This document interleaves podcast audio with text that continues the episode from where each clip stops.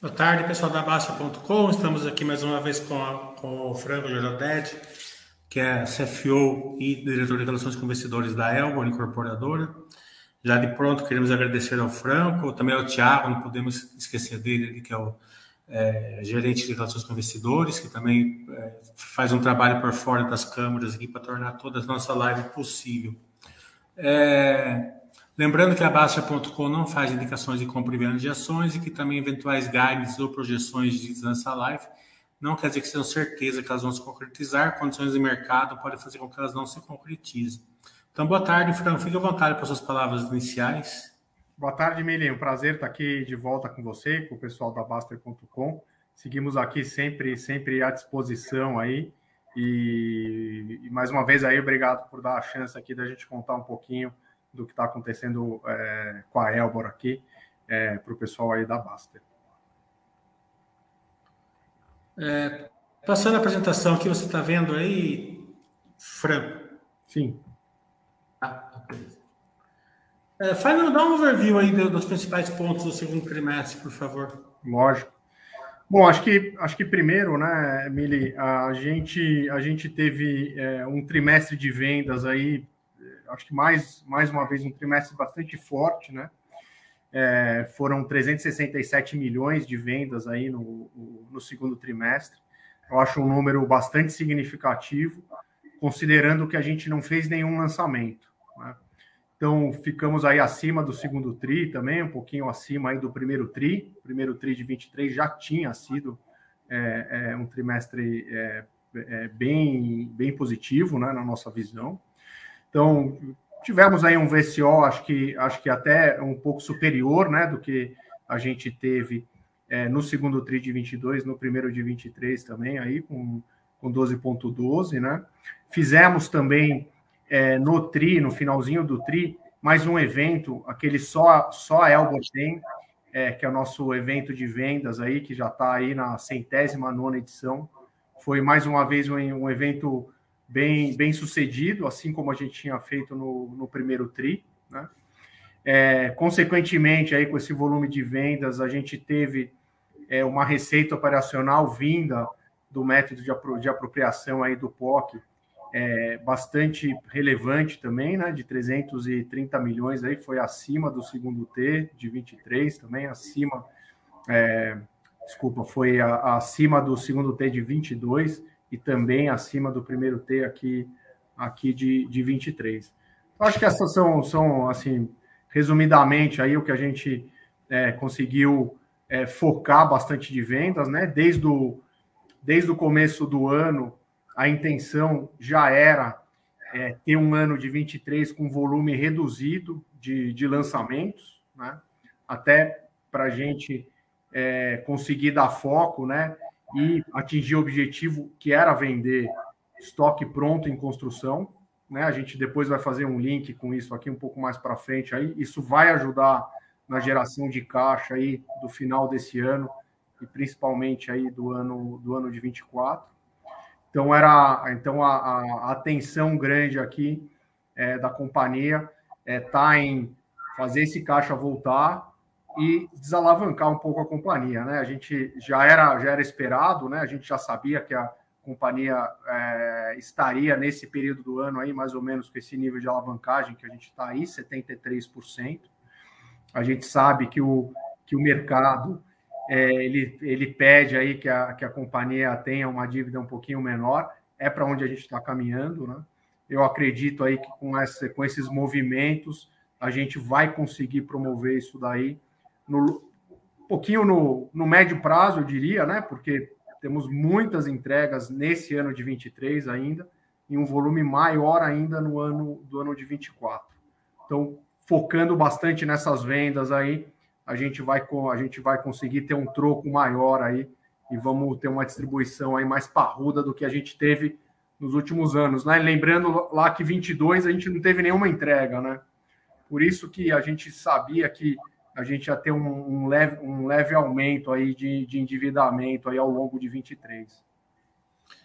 É, assim, o cruzamento que salta aos olhos aqui, que você já fez um ano passando, é o volume de vendas, né, que aumentou aí 14% ano contra ano.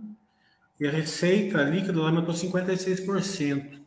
Isso daqui já é verticalização, Franco? Já é o método POC funcionando? Então, a gente, a gente é, justamente pelo método POC, é, esse crescimento vai ficar estabilizado aí daqui para frente? É, já é, já é o POC, sim, Mili. É, até porque é, o que a gente está vendendo e eu vou entregar esse ano já está com o POC bastante a, a, avançado, né? Então eu já avancei bastante de custo. Então, mesmo aquilo que ainda que ainda está em construção, a gente está reconhecendo é, um POC maior naqueles produtos que eu estou entregando nesse ano. E o do ano que vem também, né? Porque falta aí, alguns faltam aí um ano para a conclusão. Então eu também tenho POCs já bastante avançados aí com que eu vou entregar é, o ano que vem.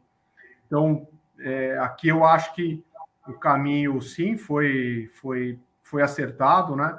Acho que os produtos mostraram uma certa resiliência, porque a gente imaginava que 23 fosse ser um ano é, mais desafiador, né? Todo mundo, começo do ano, a gente estava bastante cético, né? A gente não sabia como o mercado ia se comportar em termos de venda, a gente não sabia o que ia acontecer um pouco com o aspecto macro, mas eu acho que assim, estamos, estamos dentro do que a gente é, tinha programado e a gente tinha até se colocado de, de meta aqui da companhia. Estamos até um pouquinho acima aí com o que era a meta interna. Tá?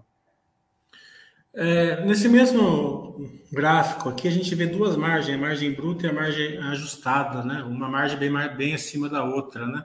Isso aqui tem a ver com o legado. Explica para o pessoal, assim, é, uma, se for normalizar isso daqui, a gente está vendo o final do legado, já acreditamos aí, daqui para frente, cada vez menos ele vai impactar o balanço. Sim. É, a gente vai, a, gente, a normalização dele, o que, que é? Lá em cima, aqui embaixo, no meio disso, o que, que vocês esperam? É. A gente aí essa a margem ajustada a gente acaba fazendo é, um índice que é comum no setor, então a gente expurga é, o efeito aí das, das da, dos, dos, financiamentos, né, despesa financeira. Então eu prefiro é, sempre olhar a margem bruta. É, a margem bruta ela cai um pouquinho de um tri para o outro, porque é, é, mix de venda, né? Então é, vamos lembrar que a gente tem aqui na nossa venda ainda aquele, aquele legado, né, que são produtos produtos que, que, que a Elbor lançou em períodos anteriores aí a, a, a 2018, né? É, alguns desses empreendimentos eles têm uma margem menor do que o novo ciclo, né? Então esses produtos mais novos, principalmente aí o que eu estou entregando esse ano, o que eu estou entregando no que vem, eles têm uma margem bruta aí é, mais perto aí da casa entre 30% a 35%. Então, é, o que, que a gente vê aqui? Conforme a gente for vendendo aqui o, o, o legado, um ou outro trimestre ele vai ter uma margem um pouquinho mais apertada, porque é um mix de venda do legado, mas assim que a gente terminar com ele, a gente volta a ficar mais estável na margem dos, do, do, novo ciclo, né? Que é praticamente o que eu lancei aqui a partir de, de 19, né?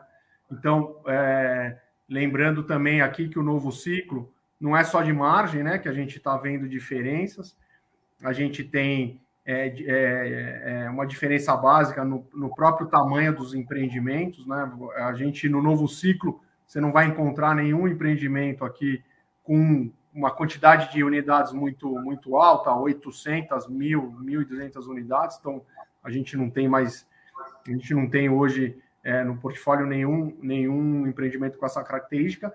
E a gente está bastante centralizado aí em, na cidade de São Paulo e, e Grande São Paulo. Então, uma característica também diferente do legado. Né? O legado ainda tem produtos em Santos, são José do, dos Campos, tem Rio de Janeiro. Então, ainda tem aí alguma, alguma, algum produto que a gente precisa vender. É, mas eu acho que assim importante é, um número a gente ressaltar aqui. Quando a gente estava falando de legado há, há, três anos atrás, a gente estava falando de mais de 2 bilhões aí de estoque pronto, né? É, e agora a gente está falando de algo perto aí de 350. Né? Então, ele diminuiu muito e ele hoje é muito menos. É, é, é, o, o, tamanho dele é pouco é muito menor proporcionalmente ao total ao total do nosso estoque né lá Ano passado, a maioria dele era legado. Hoje, é, com estoque aí perto aí de é, 3 bi, mais ou menos, a gente está falando que ele é um pouquinho mais de 10% desse estoque todo. Então, acho que o período aí mais apertado de margem, né? Ele está ficando para trás. Ainda tem alguma coisinha aí para passar, mas eu espero que a gente fique nessa é, estável daqui para um patamar aí mais perto com 30, 32, que é o que, se a gente olhar para trás, né, era, era a velocidade de cruzeiro aqui da Elba. É, quando a gente olha a margem bruta, que é o que, que é o norte da, do setor, a gente vê que caiu aí uma coisa em torno de 1%, né? E, no, e 3%, né? É, trimestral e anual. É, mas a gente vê assim que normalmente é o grande vilão disso daí é o custo, né? Porque o custo sobe mais do que a receita, perde, é, escala, perde escalabilidade e a margem cai. É, mas no caso da Elba, mesmo o custo subindo assim, em níveis assim acima da inflação, como a receita subiu 56, o volume, o, o custo em relação à receita caiu, né? Mesmo o custo no, nominalmente tendo subido assim relativamente assim bem acima da inflação. É normal porque a receita subiu 56%. Então a gente, para o investidor que olha isso daqui, né, ele vai, ele não vai entender muito bem. Então isso aqui é mix, Franco. Por isso que caiu essa margem? É, é o que, que é, é mix, é, é, é, isso, né? É, é, foi mix. O custo, a gente, como a gente não tem construtora, a gente acaba é, já na saída, né? Quando eu, quando eu faço o meu orçamento pra, para os empreendimentos, por exemplo, se for lançar um, fazer um novo lançamento hoje, né? a hora que eu faço orçamento e eu começo a contabilizar isso, eu já estou contabilizando no preço máximo que aquela obra pode, pode atingir. Né? Então, é, eu já sei que aquele é o máximo, eu vou pagar é, o INCC, mas ele não vai flutuar muito desde o começo até o final. Né? Então, às vezes, quando a gente olha uma incorporadora é, que ela também constrói, é, aí vai depender de como ela opera, né? Se a cada aumento de custo ela repassa aquilo direto na margem, ou então se ela espera um pouco e deixa passar um pouco para o final, né?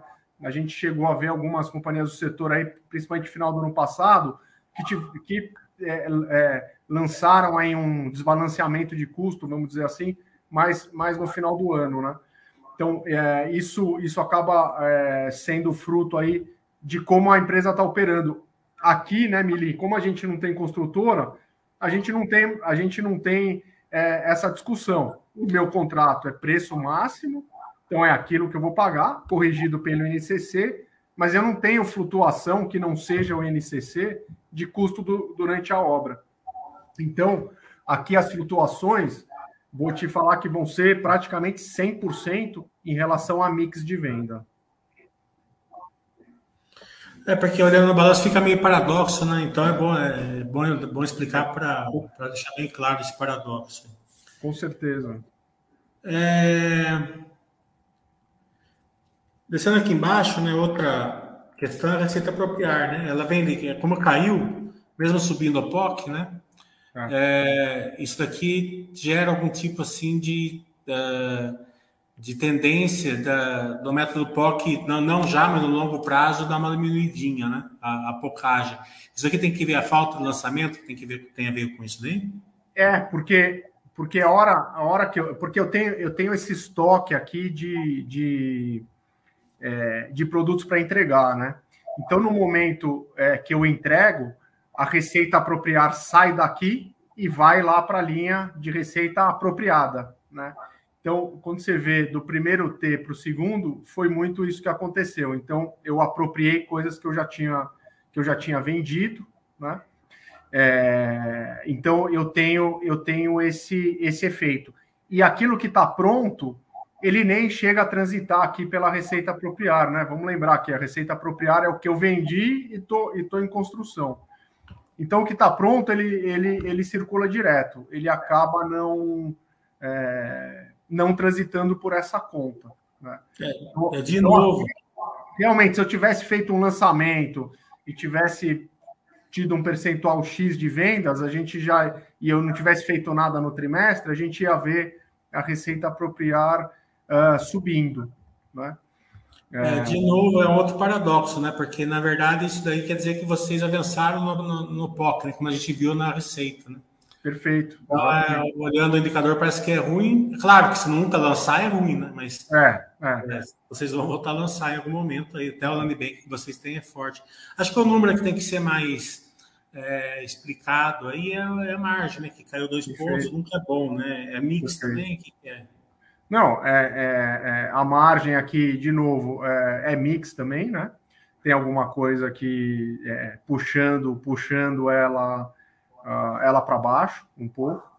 É, eu acho que a gente é, não tem, não tem nenhum, nenhum fator aqui que seja fora, fora disso, né? de novo, né? Se a gente olhar o histórico, a gente sempre teve ali de 30% a 35% de margem bruta. Eu enxergo aí é, daí para cima que a gente volte, mas sendo conservador aqui, vamos dizer que a gente vai voltar aí ao, ao, aos, aos anos aí onde a gente, a gente teve bastante lucro e é mais ou menos essa margem essa margem que a gente que a gente vai ter, né? Então é, tem aqui alguma coisa de, de custo, mas é o custo que foi apropriado aí pelo, pelo INCC, né? Então isso, isso sim a, a, acaba acaba prejudicando um pouco, mas é, é, é, é marginal, né? É, o, o, número claro assim que o mercado assim quer que a empresa melhore, né? É a sua estrutura capital, né? É, vocês tiverem que aumentar a estrutura capital devido a, aos anos aí que foi mais complicado ali devido à, época do distrato, da, da, da crise de 2015, 2016, né? É, e como você, você falou, quase não teve, não teve entrega, né? Então, é, já estava meio no, no radar que a dívida ia subir, né? Então, chegou em 74%, é, claramente é um número que o mercado não gosta, né? Sim. É, qual, qual, é o número assim que você acredita que dá para atingir aí no, no, próximo ano, por exemplo?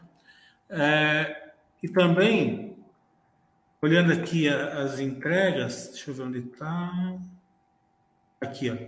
As entregas, né? A gente viu que, como, como, como a, ela, a empresa não lançou naquela época da crise, e agora que vai começar as entregas, qual, qual é o volume de entregas que vocês têm aí no próximo ano, assim, um ano e meio, vai, esses seis meses que faltam, e de 2024? Sim. Bom, é, é, em termos de entrega, né? Se a gente olhar esse gráfico aqui, a gente fosse um pouco mais para trás, a gente ia ver que primeiro TRI de 22 também não tive entrega, né? É, e o, esse primeiro semestre do ano de 23, a gente teve duas entregas somente, que foram lá no, lá, lá no começo do ano. Né?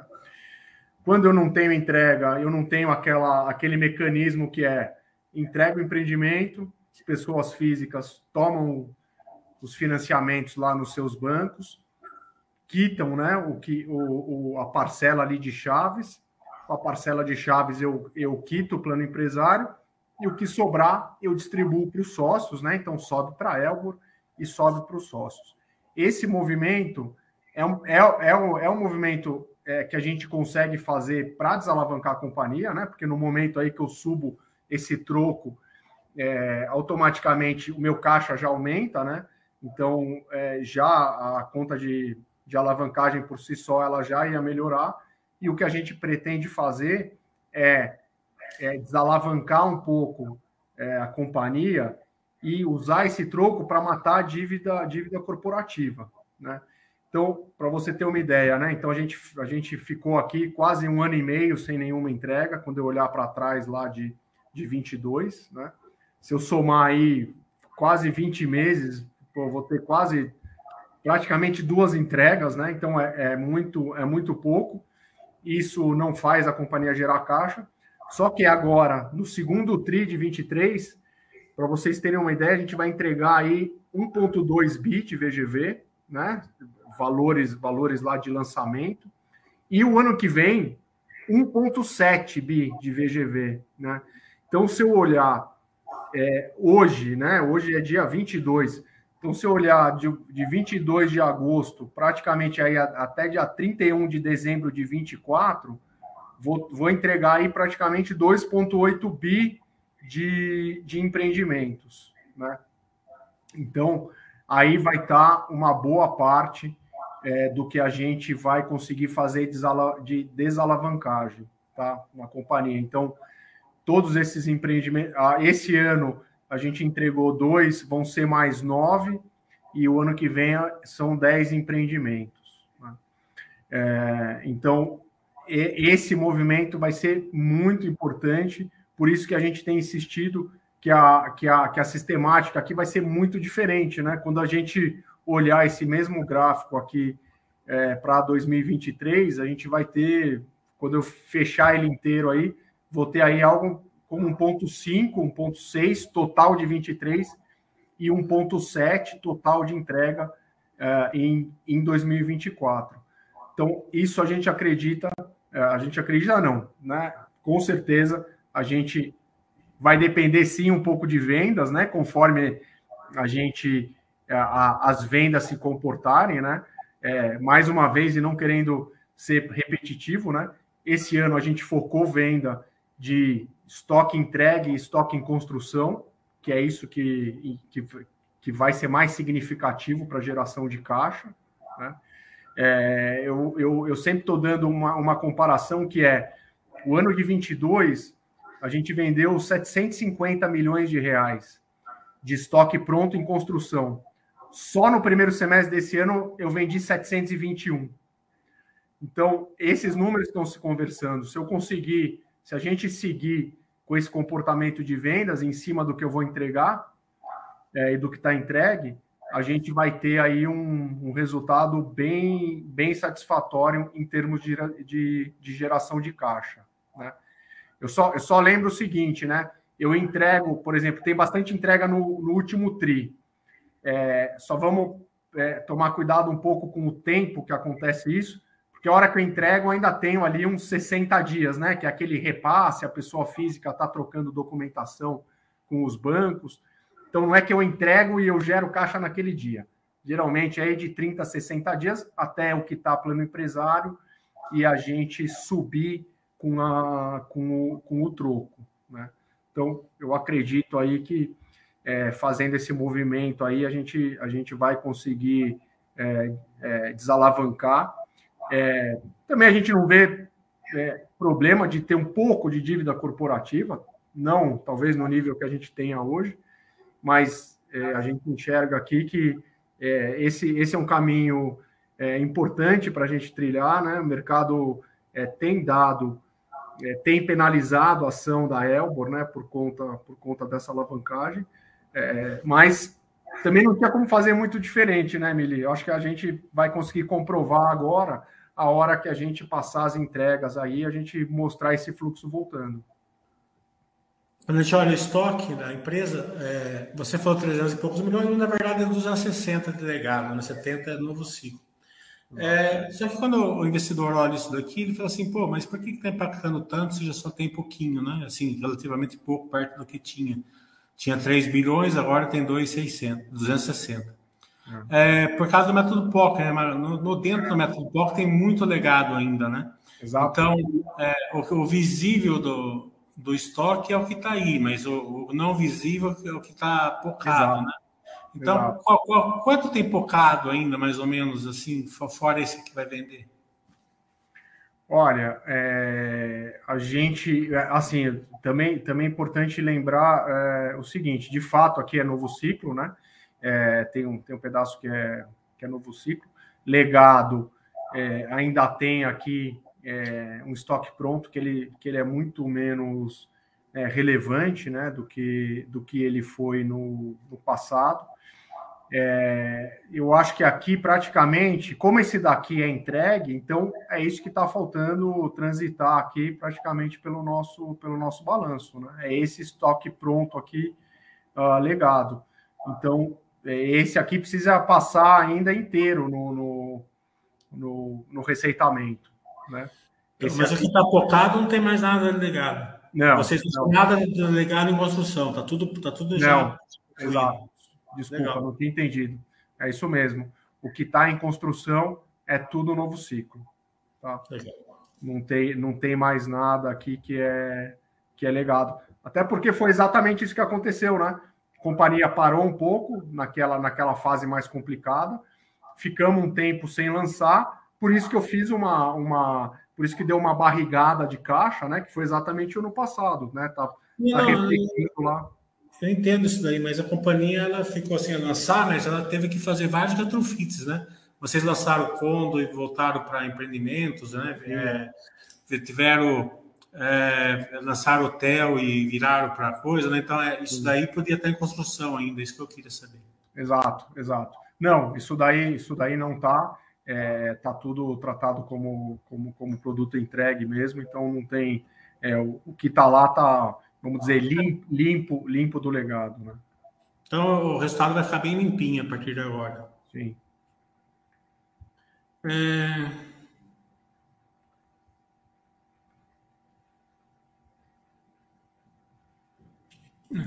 Na passadinha no estoque total, né? Sim. A gente vê aqui que vocês têm é, grande parte aqui, médio alto e altíssimo, né?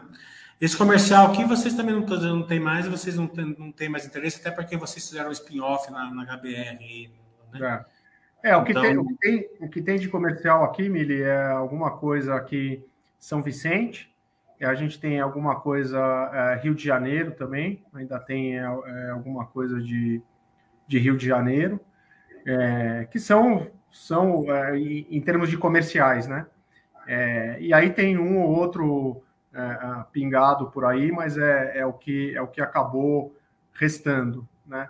E, o, e os hotéis que a gente via aqui dentro, né?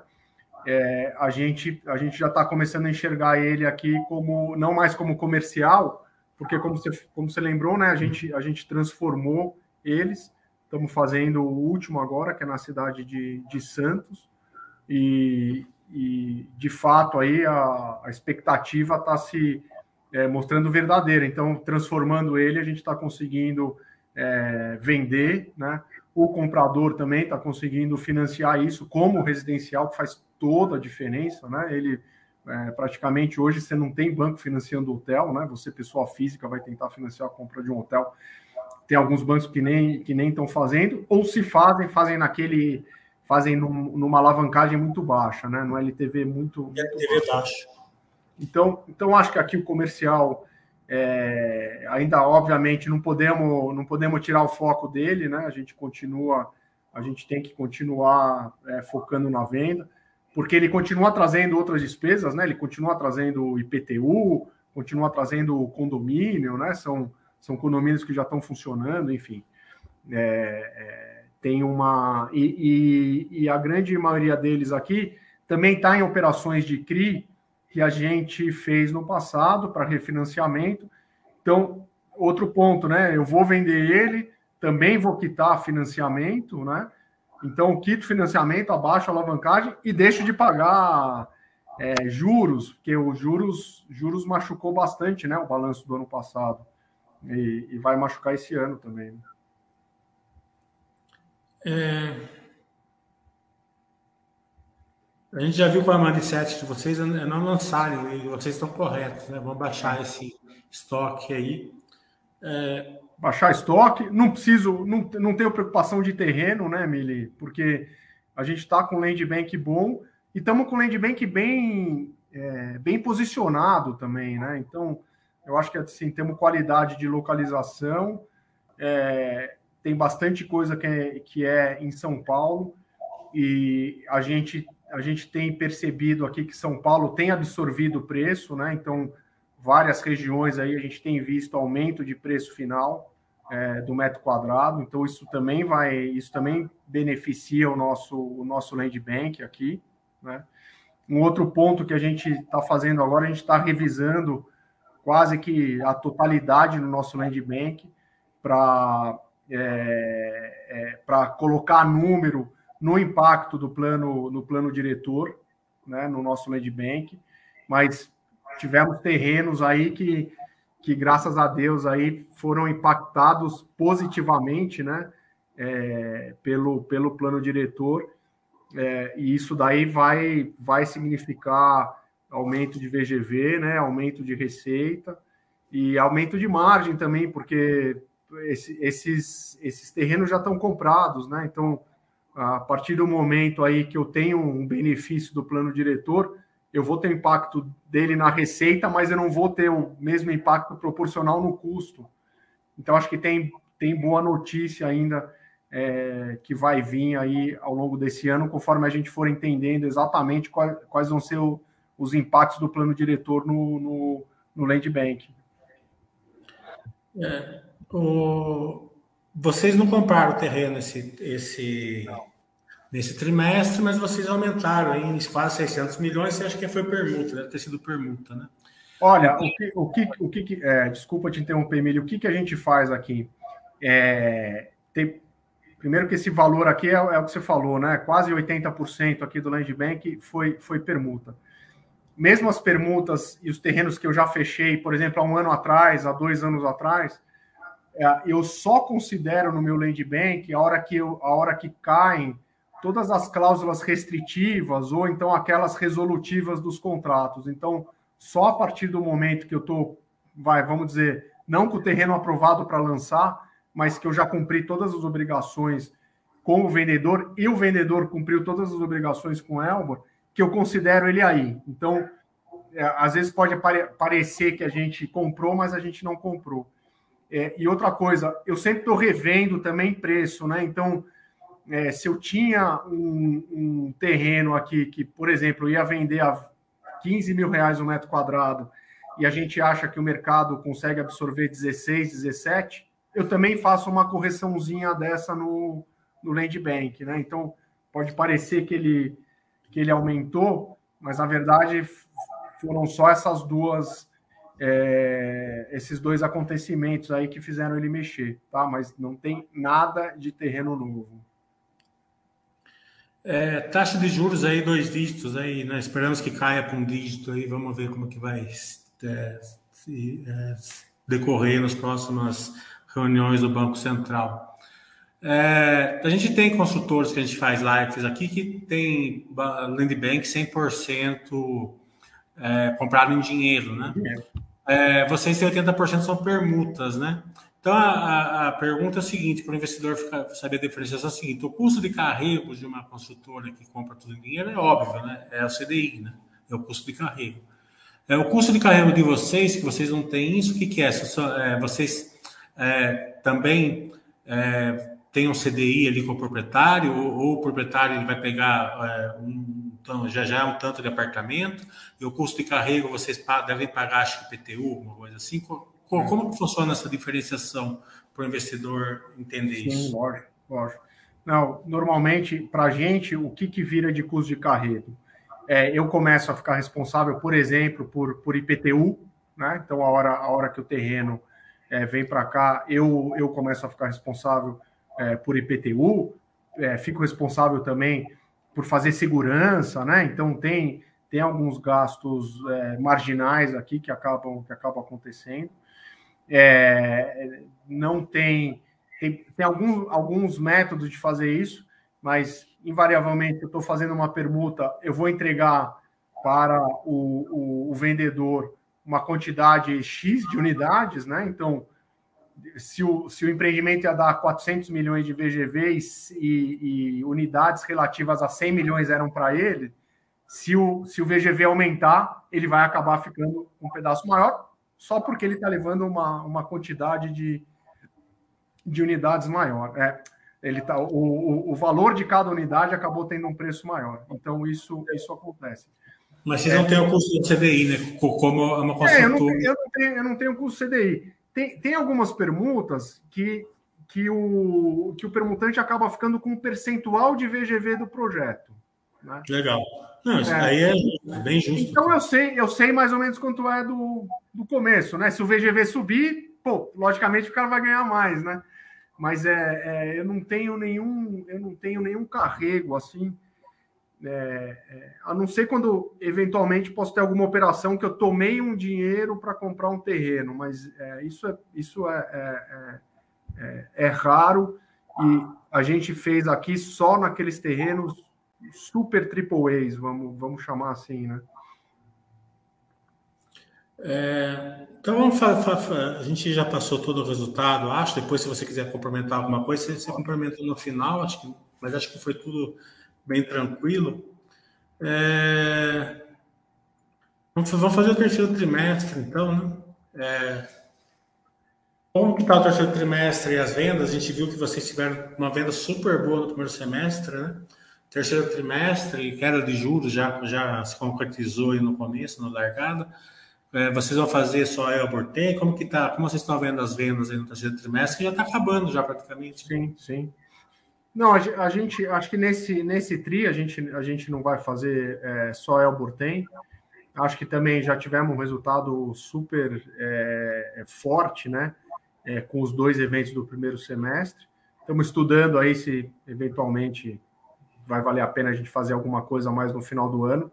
Mas comportamento das vendas continua é, andando na mesma linha do primeiro, do primeiro semestre. Né? Eu acho que o mercado está mostrando né, resiliência, né, Mili? E uma coisa que a gente tem é, notado aqui, é, que, que você deve ter é, visto aí em algumas localidades, né? Alguns bairros de São Paulo, né? Para não dizer quase todos aí, a gente tem visto é, lançamentos mais caros que os produtos que estão sendo entregues, né? Então, o efeito do, do aumento do custo de construção, eu acho vai ficar muito evidente agora, né? E eu acho que esse é um, é um dos motivos que a gente tem visto bastante resiliência, não só da Elbor, né? A gente tem visto aí o setor inteiro vendendo bem, né? Os produtos que estão que estão sendo entregues. Então, eu acho que esse, esse é um fator que, apesar da taxa de juros, né? O, o mutuário ainda está tendo uma taxa de juros salgada né, para financiar, eu acho que ele já está percebendo também que os novos lançamentos, né, os produtos daqui para frente, vão vir num patamar de preço superior. Né? Então, é até uma coisa difícil de ver, né? Lançamento mais caro que produto entregue. Não tem, não tem muito sentido é, econômico, mas está mas tá acontecendo agora. Então, acho que esse é um ponto. É, o outro ponto que está um pouco ligado com isso, se você pegar o, é, os grandes bancos, é, o, por exemplo, os nossos grandes parceiros financeiros, né? Bradesco é um, é um grande parceiro aqui, é, Itaú também. É, até por conta desse aumento do custo de construção, tem muito produto que a pessoa física está indo e fazendo avaliação nos bancos e os bancos estão financiando 90% do valor de aquisição. Então, mesmo com a taxa de juros alta, é um LTV muito significativo para você fazer uma, é, uma, uma, compra é, de um imóvel. Né? Então, vou dar o exemplo aqui do W, aqui na rua Funchal, que a gente vai entregar agora no comecinho do quarto TRI. Os clientes estão financiando com 90% de LTV. Né? Que há, há dois, três anos atrás a gente sabe que não ia chegar nisso, mas estão financiando com 90% de, de LTV. Então, isso está ajudando, isso ajuda bastante uh, as vendas também, né? É, eu ia perguntar sobre o W agora, porque o W ele é uma joia da coroa, né? Do lado do, shopping é, JK, né? Então, é, é, um empreendimento assim ímpar que vocês vão fazer, né? não é replicável o empreendimento, né? então todo investimento quando ele não é empreendimento quando ele não é replicável, normalmente vem margens boas, né? Então a pergunta é a seguinte: realmente vão vir margens boas? E segundo é o seguinte, no começo ele não tinha pegado muito, muita tração, né? Começo do ano ele começou a pegar um pouquinho de tração, como que está agora? É, é, a margem dele ela sempre foi boa, né? É, o preço de venda é, vamos lembrar que quando a gente, só é, um minuto, quando a gente lançou o W lá atrás, era finalzinho de 19, né? Então, ou seja, lançamos, preparamos toda é, o arcabouço de vendas, chegou a pandemia. Então, a pandemia prejudicou muito é, o W, né? Era um produto diferente, né? e, e, a pandemia ajudou, e depois a gente precisou retirar o, o, o stand. Então a gente ficou na pandemia sem stand, né? Então ficou, eu acho que é, a força de vendas acabou sendo prejudicada por isso. E a gente tinha estreado lá um preço um pouco mais alto, né? Quando ele foi lançado. Então você vê, hoje a gente está falando lá 37, 38 mil reais o metro quadrado. De lançamento na Vila Olímpia já não é mais um, já não é mais um palavrão, né? Então os, os de alta renda que foram lançados na Vila Olímpia, tá todo mundo desse nível para cima. Então acho que o preço ele encaixou e o preço está completamente dentro de mercado hoje, né? E replicar e replicar o W hoje com os novos custos de construção seria praticamente impossível a gente replicar ele do jeito que ele está hoje. Então, ele está trazendo uma margem alta. Para vocês terem uma ideia, em 2022, a gente vendeu 12 unidades e esse ano a gente já vendeu mais de 50. Então, se fechar, eu não peguei aqui ainda agosto, mas se a gente fechar julho, a gente vendeu 50 unidades e o ano passado inteiro a gente vendeu 12. Então, agora ele pegou tração, né? É, já tem até alguns finais ali, alguns promos que a gente não tem mais. E eu acredito que vai que vai seguir assim até acabar o estoque, né? Agora que ele está agora que ele tá tendo forma, né? Agora que o pessoal está entendendo o que, que o que, que o que, que vai ser ali. É, e ele é bem relevante aí nesses números que eu te falei de 23, aí o que eu vou entregar, o W é praticamente 40%, né? Eu ainda tenho ali um estoque aí perto de uns 350 milhões aí para gente, a gente vender. Então, é, esse produto ele vai fazer uma mudança grande no nosso, no nosso balanço aí. Né? Com certeza. É, por final, taxa de juros caindo. Se ela entrar em um dígito que a gente espera que entre, né? Como que você vê o mercado? Né? Deceleração, de venda de estoque? Como que vocês estão mais otimistas, menos otimistas? Como que vocês estão vendo aí é, daqui para frente, assim, se realmente a taxa de juros começar a ir mais perto ali de um dígito? É. Eu acho que vai ajudar, com certeza vai ajudar muito. Se a, se a taxa começar a impactar a taxa do mutuário, né? É, eu, eu acho que se a, a Selic continuar caindo aí meio, 0,25, a gente não vai ver uh, um grande efeito na taxa uh, do mutuário. Para a gente é importante que a taxa do mutuário caia, né? É, mas eu acho que é só um pouco até o aspecto macro ele vai ajudar nas, nas vendas, porque a taxa, a taxa de juros ela sempre está muito ligada com o nosso setor. Agora, não vamos esquecer também que caindo aí é, a, um pouquinho, a gente também consegue ter uma economia na nossa despesa financeira, né, Mili? Que ela foi alta o ano passado, ela vai ser alta esse ano também, não tem, não tem como, porque a dívida está igual no passado, a taxa de juros também. Ah, então, qualquer redução que tiver, a gente vai conseguir fazer uma economia de despesa financeira, é, que vai ser que vai ser muito muito relevante para a companhia. Né? Agora, o aspecto o aspecto macro aí, é, eu acho que é, apesar da gente ter tá vendo aí até uma quantidade relativa aí de, de, de, lançamentos na cidade, né? Mas eu acho que já deu uma, deu uma, uma regulada nisso. Mas eu acho que se a taxa vier para baixo, a gente vai ver uma quantidade até maior de lançamentos. Acho que, acho que vai, isso vai provocar uma aquecida no, no mercado. Mas não acredito que seja de curtíssimo prazo, não. Acho que aí estamos mais para o médio prazo. É, Franco, quero agradecer a você, também ao Thiago é, e a Elbor por mais essa excelente live. É, já convidando você para, para os próximos resultados, os próximos trimestres. É, fique à vontade aí para falar suas palavras finais. E se eu não perguntei alguma coisa, você quiser pontuar, fique à vontade. Não, obrigado, Milico. Seguimos aí à, sua disposição aí, à, disposição do pessoal da, da Baster. É, eu acho que assim o, o grande recado aqui a gente a gente colocou uma lição de casa aqui para ser feita que está sendo que está sendo seguida à risca, né? É, eu acho que a gente consegue é, o, os números aí do nosso setor são é, o balanço às vezes é um pouco difícil de olhar, então acho que é importante, como você sempre faz aí, resgatar é, os conceitos, né? E a, e a gente entender direito aí aonde, aonde cada pedacinho de dinheiro está caindo. mas é, eu acredito que a gente vai ter aí, é, seguindo aí o jeito que está, a gente vai conseguir aí é, atingir os objetivos aí, que é desalavancar a companhia, é, principalmente aí nos próximos trimestres, né? Então, acho que agora é, é acompanhar de perto aí, eu estou sempre disponível aqui, também quero colocar aí para todo mundo o, o, time de RI da Elbor aqui à, à, à disposição, é, pode ser via os nossos canais, ou então diretamente comigo, com o Thiago. E, e acho que, bom, é, é isso, né, Emily? Acho que acho que está é, tá começando a aparecer aí uma, uma, uma luz aí no, no fim do túnel para o mercado inteiro, né? E vai ser, vai ser positivo para a Elbor também. Legal. Então, é, pessoal, tudo de bom para vocês, boa noite. Até a próxima sexta-feira às 10 horas da manhã, a gente tem M Dias. Então, até lá, tudo de bom para vocês e que tenha saúde e paz aí para todo mundo. Muito obrigado aí, pessoal. Um abraço, Mili.